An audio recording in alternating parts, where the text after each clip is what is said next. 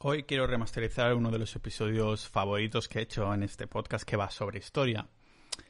Historia, ¿no? De una de mis, mis pasiones intermitentes. Porque los libros de, de historia siempre nos han explicado que el proceso, nuestra historia, es como nuestra civilización, como ha evolucionado, ha sido de una manera lineal. Esto nos han dicho. Una línea recta ligeramente inclinada, pero hacia arriba que va sin prisa pero sin pausa hasta llegar al día de hoy. Antes de que los humanos um, empezáramos a prosperar, teóricamente el mundo era un, caos, hasta que aparecimos nosotros y todo empezó a ir más rodado que la fama del supuesto sumerio que inventó la rueda, o eso, eso dicen. La historia que nos cuentan es que el último evento caótico del planeta fue el impacto de un meteorito de 10 a 15 kilómetros de ancho hace 66 millones de años. Un impacto que nos cuentan en los libros de la secundaria, de la ESO, con dibujos de dinosaurios que están ah, viendo como un pedrusco cae del cielo, dando a entender que será lo último que, que verán sus reptilianas vidas.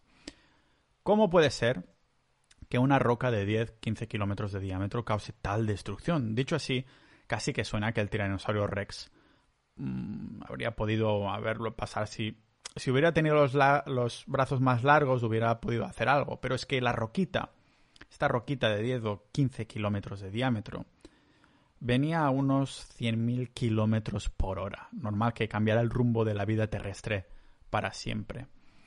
Lo que estos libros no cuentan es cómo esta hipótesis pudo llegar a ser aceptada de forma generalizada hasta incluirla en nuestra educación pública, los libros de la ESO. La teoría de que hubo una catástrofe masiva que aniquiló más del 75% de la vida de todo el planeta fue propuesta por primera vez en 1980 por un equipo de científicos que no eran otros que Luis Álvarez y su hijo Walter. Supongo que porque tenían nombres de telenovela, la comunidad científica se tomó su hipótesis a broma, o tal vez no fue por sus nombres, quizá, quizá no, pero sino por el hecho de que estaban proponiendo un cambio drástico de lo que decíamos saber de nuestra historia en esa época.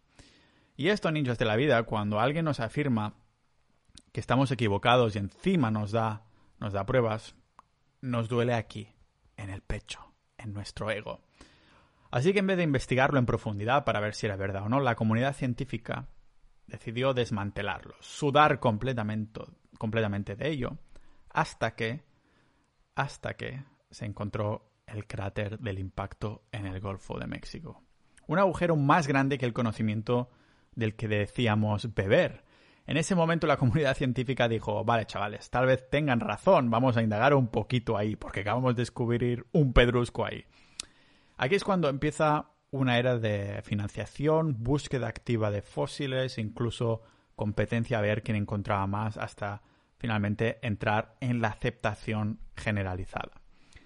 Nos dimos cuenta que la historia que nos contaban era una mentira en el momento en el que decidimos abrir la mente y aceptar um, que nos habían abierto el ego, o más bien nos la habían herido. Por desgracia parece que siempre pasamos por el mismo proceso. Alguien encuentra evidencia de un cataclismo masivo, lo comparte con el público y los científicos. Estos, pues, no se lo toman en serio, simplemente lo desestiman porque iría en contra de su tesis de máster, reputación de lo que llevan predicando durante décadas, o de lo que se explica en el museo en el que trabaja o la universidad que enseñan.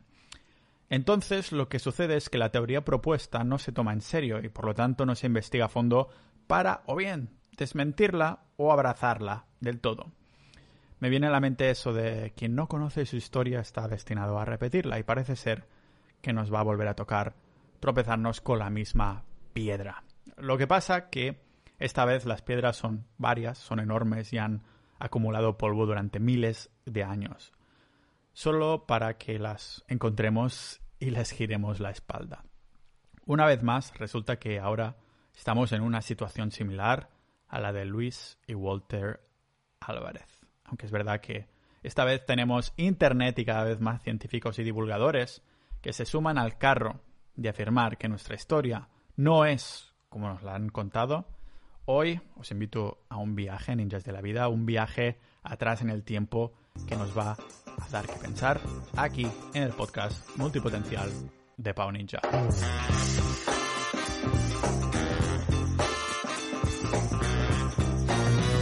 Antes de empezar, dar un agradecimiento súper rápido a los miembros de Sociedad.ninja, la comunidad de este podcast. Si os gusta el contenido, mi investigación, divulgación y presentación de este tipo de episodios, por favor ir a Sociedad.ninja y por menos de lo que cuesta una cerveza en um, Noruega al mes podréis dar apoyo, entrar a formar parte de una comunidad multipotencial, lógicamente con su canal de historia y misterios, aparte de muchos otros, personas muy proactivas en ese grupo y además episodios exclusivos, conversaciones con otros miembros y con expertos de otros temas, solo para miembros ahí en sociedad.ninja.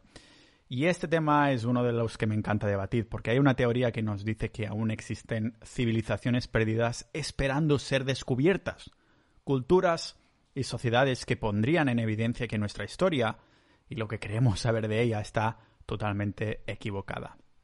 Como siempre voy a hacer referencia a la evidencia científica para que veas que esto no es una locura conspiranoica de embudo en la cabeza, pero más bien es, yo creo, un puzzle donde a medida que se van descubriendo y descubriendo piezas es más fácil ver la imagen que se está formando en general, esa vista de pájaro, zoom out, vista de pájaro que siempre estoy reiterando. Una imagen que de buenas a primeras no será fácil de ver para muchos de nosotros. Para esto os recomiendo esto, dar estos varios pasos atrás y no intentar mirar la historia tan de cerca, sino desde fuera del pensamiento popular. Y es que, ¿y si os digo que el cataclismo que destruyó a los dinosaurios no fue el último que se vio en la Tierra desde entonces, desde hace millones de años? ¿Y si os digo que ya había culturas que ya sabían de agricultura y arquitectura antes de que hubiera este último cataclismo. Pero un momento, Pau, nuestras primeras civilizaciones son oficialmente los sumerios de Mesopotamia.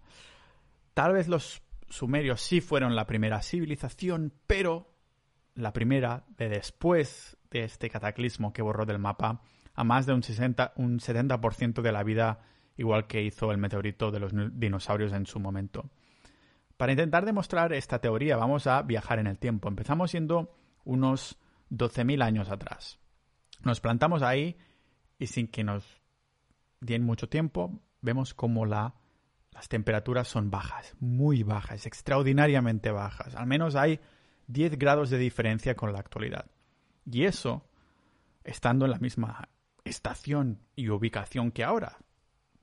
No solo eso, sino que además los niveles del mar han subido de una forma igual de dramática, tanto que parece que alguien le ha dado el botón que controla el tiempo rollo el show de Truman de Jim Carrey. Pero de pronto volvemos a presente porque si no nos hubiéramos congelado.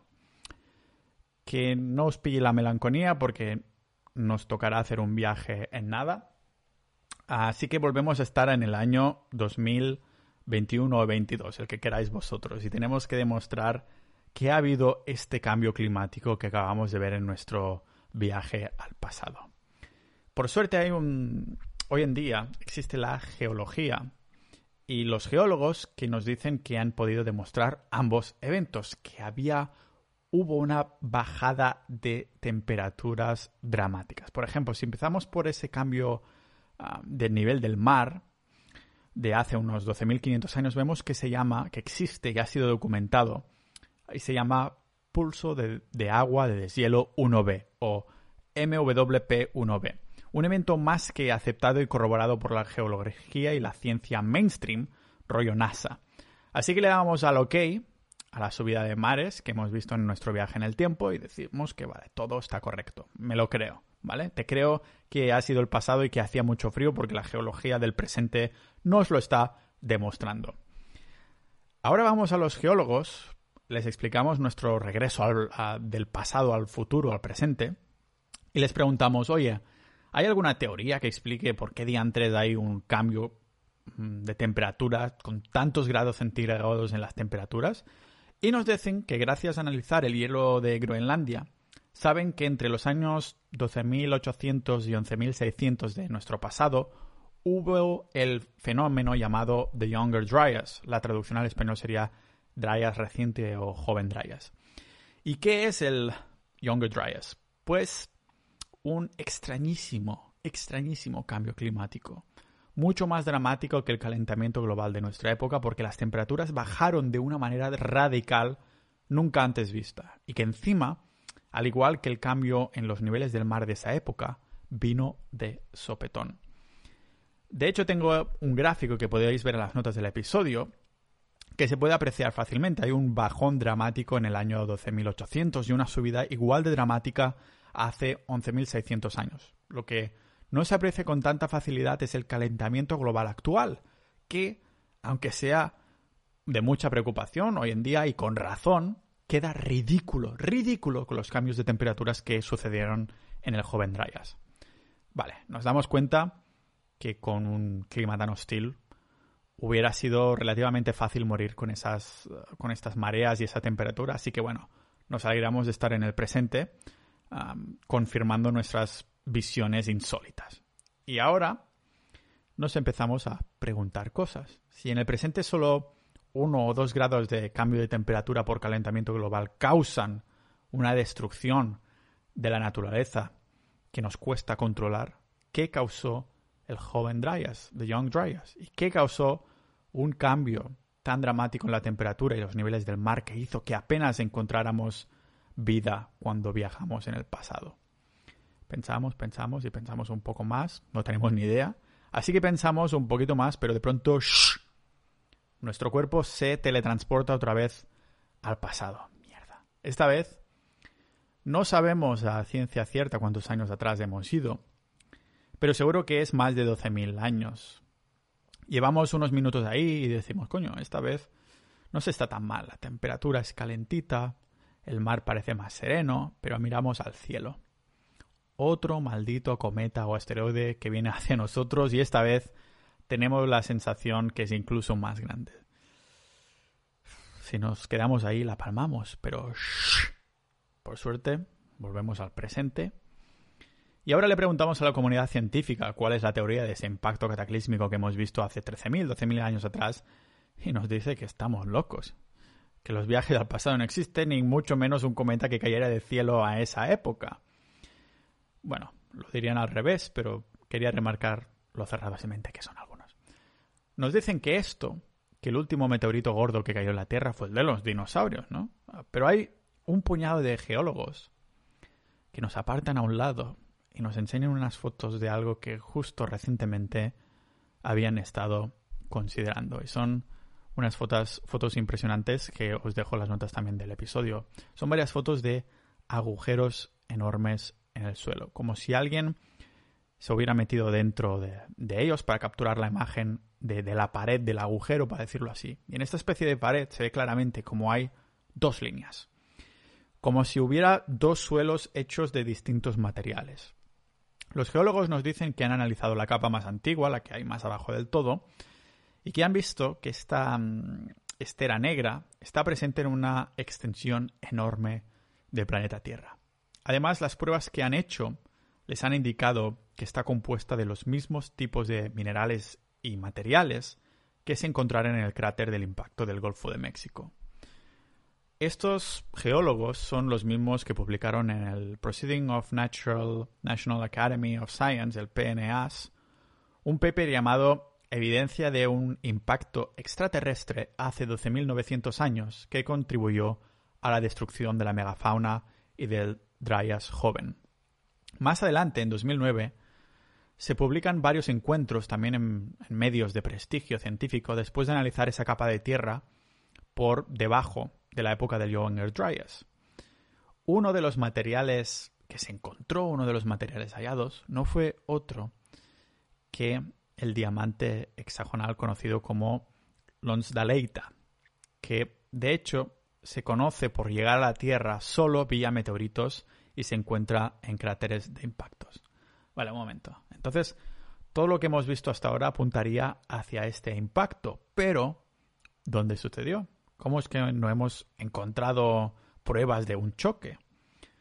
¿Quién nos dice que no? Ninjas de la vida. En noviembre de 2018, muy reciente, la NASA encuentra un cráter en Groenlandia de 30 kilómetros de diámetro. Vamos, el doble de grande que el que mató a los dinosaurios. Y atención, porque unos meses más tarde encuentra otro cráter, incluso más grande, no muy lejos del primero.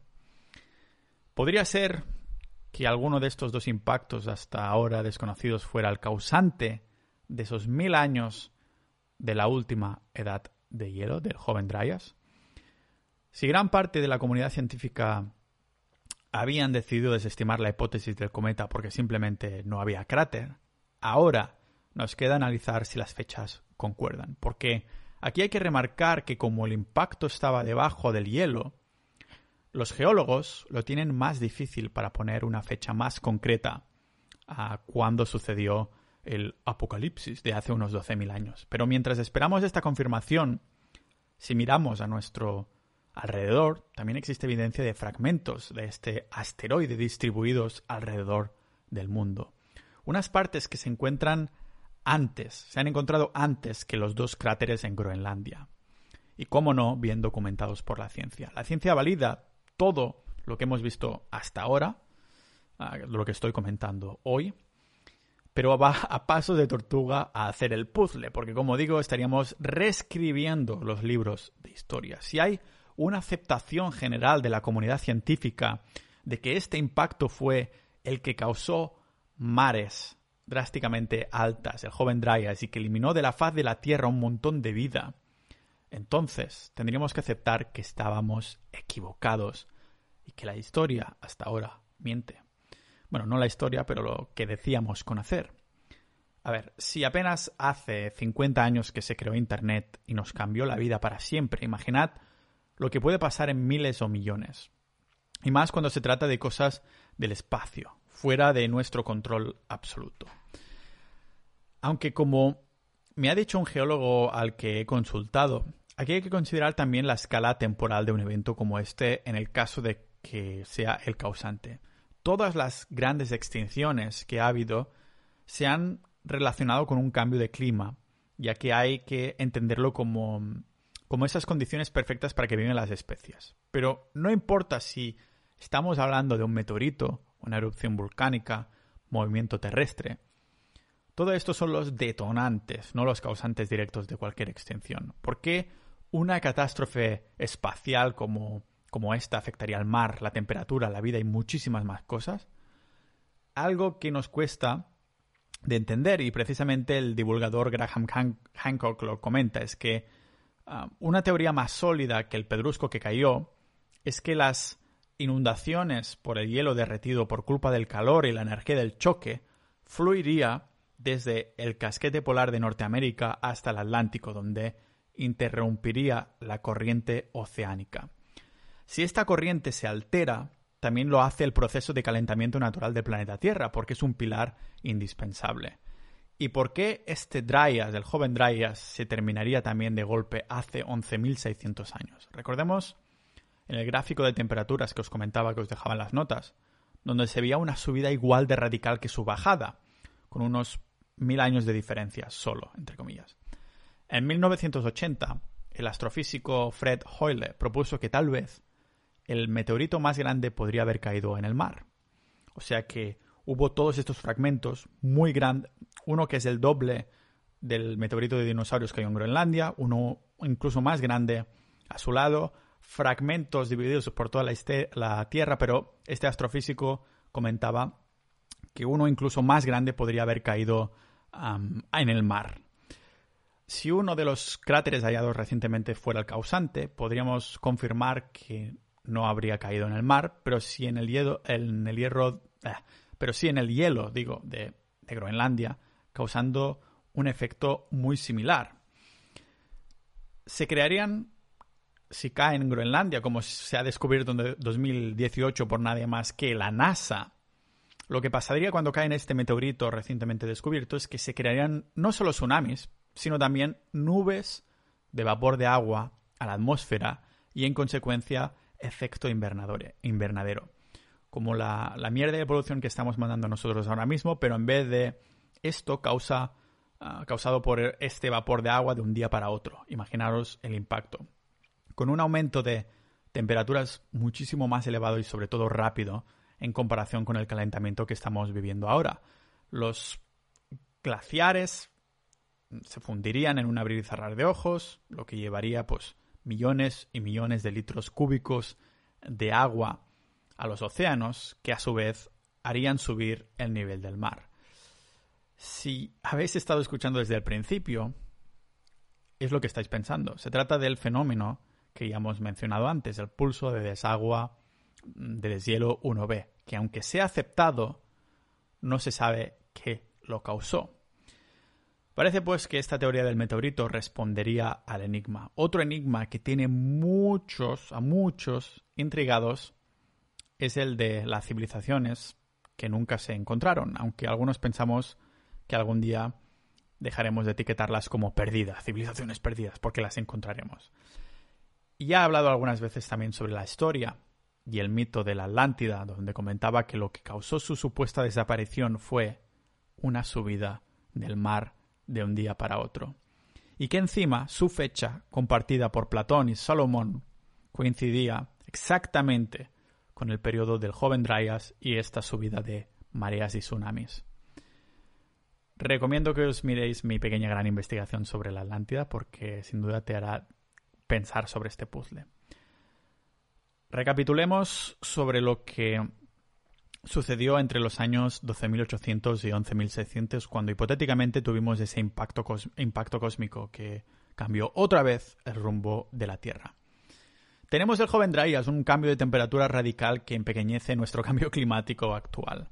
A esto le sumamos el pulso de agua de deshielo 1B, una subida en las mareas sin precedentes, de una forma increíble la capa de materiales en la Tierra con diamantes y minerales que solo se crean cuando hay un impacto de un elemento extraterrestre.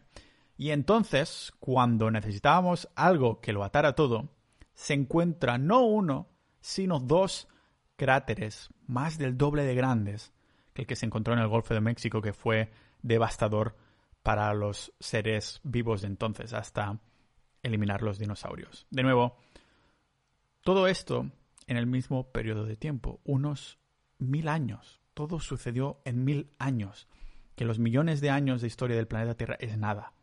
Pero aquí es cuando la cosa se pone aún más interesante, pero sobre todo relevante para nuestros tiempos, porque hasta ahora aún no hemos hablado de la repercusión de todo esto a nivel humano más que alguna pincelada.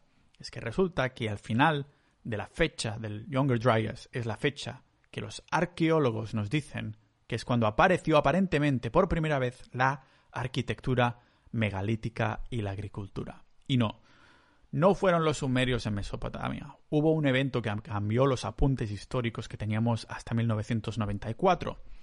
Aunque hoy en día sigue saliendo en Google y en los libros de sociales de la ESO que fueron los sumerios quien le dieron a la agricultura todo eso. Lo que hizo cambiar este mito de que los creadores o divulgadores originales de la agricultura y la arquitectura fue lo que lo cambió todo y vale, no son los sumerios, fue el encuentro de Gobekli Tepe en Turquía.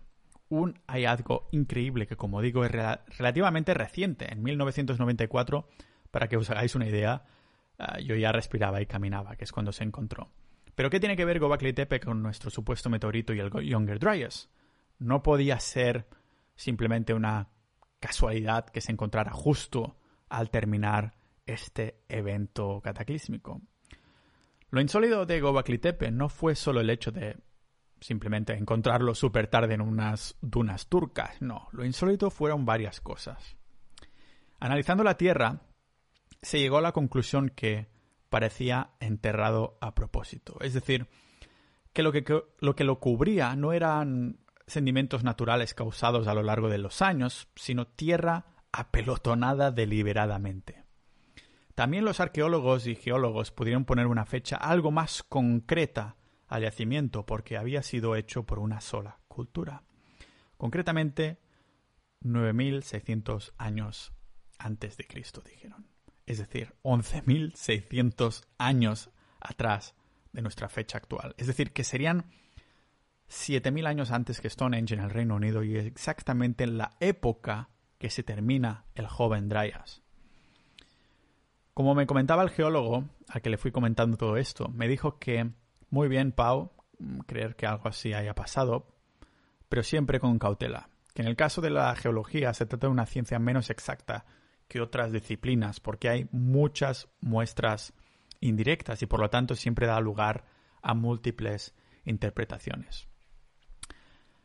Hay algo ahí, yo creo. Hay algo en Gobekli Tepe y por desgracia solo poco más de un 10% se ha excavado. Cosas de Turquía y sus políticas, señores. Pero los georradares nos han enseñado que hay cientos de pilares megalíticos gigantescos que siguen bajo la tierra esperando de desenvolver este interrogante tan grande de nuestra historia. A saber que nos contarán el resto de sus piedras, algo tendrán que contar porque parece como si salga de la nada, sin una historia, sin una evolución y, enterrado a propósito. Si el impacto de los dinosaurios reseteó la dirección de la vida del planeta Tierra para que empezara de nuevo, ¿qué nos hace pensar que unos un impactos el doble de destructivos que el de los dinosaurios, como los meteoritos en Groenlandia y sus proxies, no crearían una catástrofe y cambio de rumbo aún más dramático.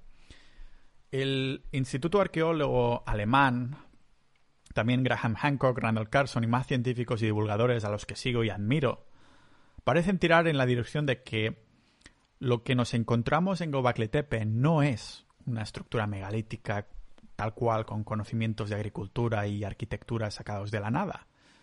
Lo que podría desvelar Gobekli Tepe es que fue una especie de centro de divulgación de la época, un sitio de donde salía conocimiento de agricultura, arquitectura y mucho más, dirigida a los cazadores y recolectores, dirigida a los cazadores y recolectores. Un lugar donde se traspasaría conocimiento de tecnología, de información, conocimiento general de dentro para afuera, para estos cazadores y recolectores. Lo que nos hace preguntar, ¿podría ser que los que construyeron Gobekli fueron los descendientes de supervivientes de una civilización olvidada en nuestros libros de historia?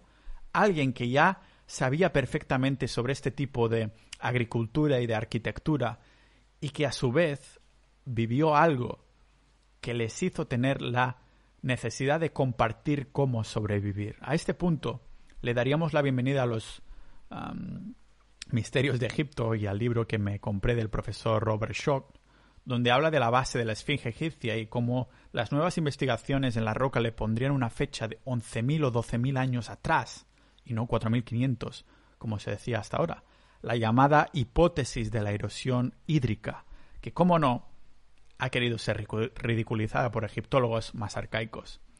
Entramos más en esto cuando llegue el momento, no, os preocupéis, vamos a ir entrando poco a poco si hago más también remasterización de episodios de, historia que os he preparado.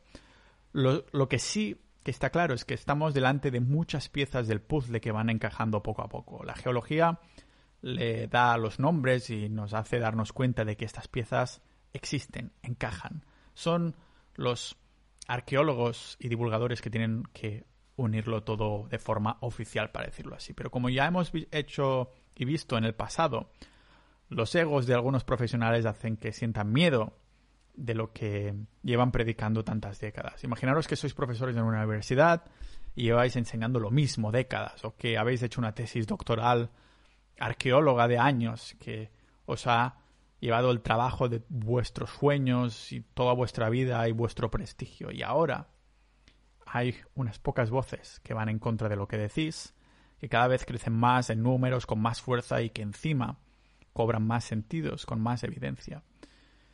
Lo que haríamos la mayoría sería negarlo todo e intentar difamarlo al máximo. Pero para muchos hay cosas que son más importantes que nuestras carreras. Y esta hipótesis del meteorito se termina hilando hasta crear algo tan contundente como el supuesto meteorito. Esto significa algo enorme, algo más grande que su cráter. Podría ser que estas civilizaciones que no terminamos de entender, que no sabemos si existieron o no, y las que aún no hemos encontrado, nos intentaran avisar.